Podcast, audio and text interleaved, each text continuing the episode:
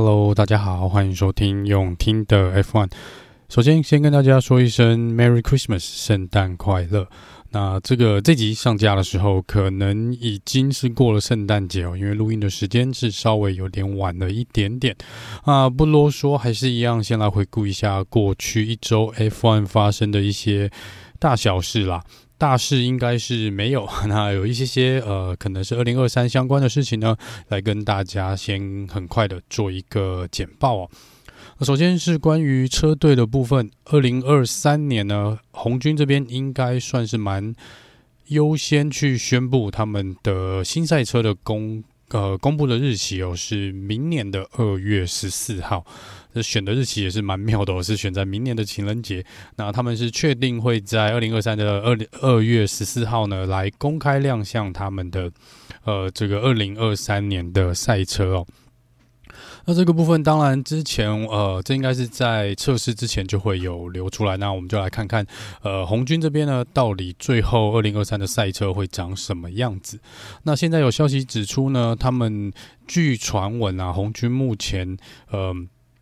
针对引擎的部分有做一个加强，那明年这个二零二三年的赛车，他们认为引擎的马力的部分呢，会增加三十马力左右。对，听起来不多啦，但是这个呃三十呢，其实在 F1 来说也是不少喽。这这毕竟来说呢，还是。呃，比之前的要越多马力，当然是越会理论上来，会开的比较快一点点。那目前来说，如果在引擎开发已经受限制的状况下呢，还能够找出多余的马力来加来做提升呢，其实已经是相当不错的一个成果。好，那同样有宣布这个，虽然没有宣布公开的日期，但是也有一些车子二零二三年车子的消息的是，呃，Mercedes 宾士的部分。那他们在前几天呢，第一次呃正式的启动了 W 十四 W fourteen 的这个引擎哦，正式的把它启动了。那当然在这个部分是没有太多呃。比较详细的消息针对 W 十四的部分，所以外观什么我们当然都还不会知道。但是车两位车手呢都有被问到，在过去一年这个如噩梦般的 W 十三哦，到底是什么样的一个状况呢？呃，这个 Hamilton 是访问的时候是有点开玩笑的说到呢，他说他们也不知道这辆这台车的是指这个 W 十三到底发生了什么事情哦。呃，即便是到现在，他们可能已经抓出了大致上的重大问题，也去做了一些修正，但是他说。说整台车好像还是被鬼附身了一样哦，不知道到底是，呃，他说他回想起来还是不太确定，到底是有点是中邪的关系呢，还是整个就是，反正就是一整个不对。所以他说，那想到这个呢，他还是会有一点点，呃，我们应该说台湾应该是说有点惊惊哦，就有点吓到的样子。他是说，呃，他是当然不希望再回去开这个，然后当然希望 W14 呢是可以更好一点哦。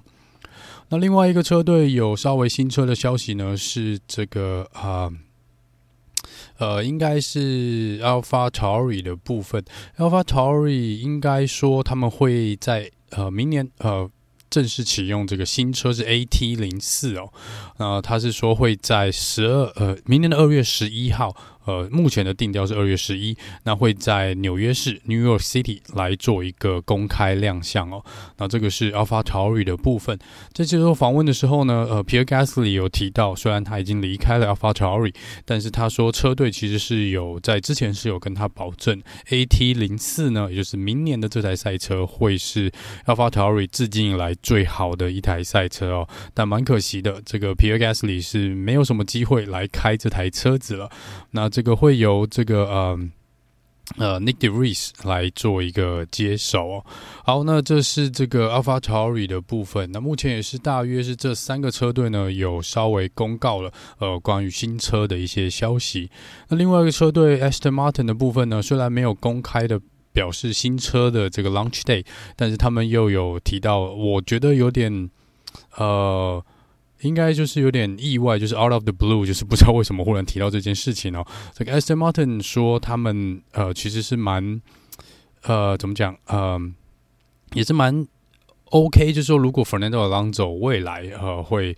不是在当车手的时候呢，是可以来担任车队其他的一个角色哦。也许我不知道是不是案子 team principal，还是说这是可能会有其他一些顾问职啊，或是这个呃。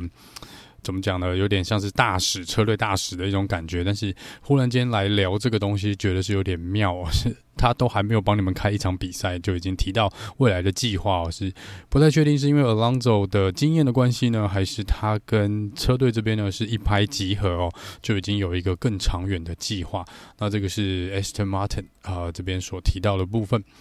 那另外一个刚刚我提到的 Nyck de Vries 呃，他正式的呃，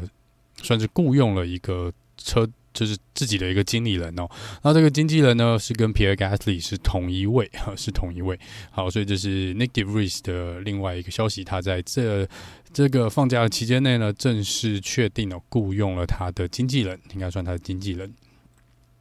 好，那再来是这个呃，Has 车队，因为明年呢比赛的场次比较多，所以其实在过去一两年呢、要不是包含疫情的影响，还有加上我们二零二二年，其实赛程也是满满的。那其实蛮多车队呢受到了这个呃，可能一些当地或是自己国家的一些法规的规定哦，还有自己车队人员休假的关系哦，是很难去做这个呃比赛这个工作人员的一个调整。也就是说，他们不可能用同一组工作人员，就像维修人员也好，或是这些呃可能 paywall 啊，或是相关的这些 R&D 的工作人员，都是没有办法每一场比赛都参加的哦。这所以在呃大的车队呢，他们可能有分 A、B、C 三组哦，就是不同的一个。呃，工作的团队，然后他们会去做一个呃交换，然后就是可能每两个礼拜两场比赛、三场比赛呢，会有另外 A team 来做接手。那接下来就是呃让 A team 去休假，然后 B team 呢，然后去来接手这个工作。那在其他中小车队呢，这个部分就会比较头痛，因为他们的人力资源可能没有那么丰富，可能钱也没那么多啦。那在 Has 这边呢，他说他们呃基本上要做这个 rotation 呢，做这个员工的一个调度呢，是有相当程度的困难的，那他们这边呢，说明年会有更大的一个挑战哦，就是可能人力的调整的部分呢，他们还要再多想想哦。那这个部分是他们认为在明年在人力的部分会受到蛮大的限制的，可能有些人是没有办法如愿的去休假，或是没有办法去怎么讲呢？呃，去休完他的假期，或是可能有一些人要多付一些 overtime 哦，这个。工时的部分哦，所以这个呃，就是 Haas 车队说，他们目前可以想到明年呢，可能会有一个蛮蛮辛苦的一个人事的一个调度哦。好，那最后呢是关于 FIA 的部分哦。那之前有提到说，呃，抓这个这个中国站呢是没有要。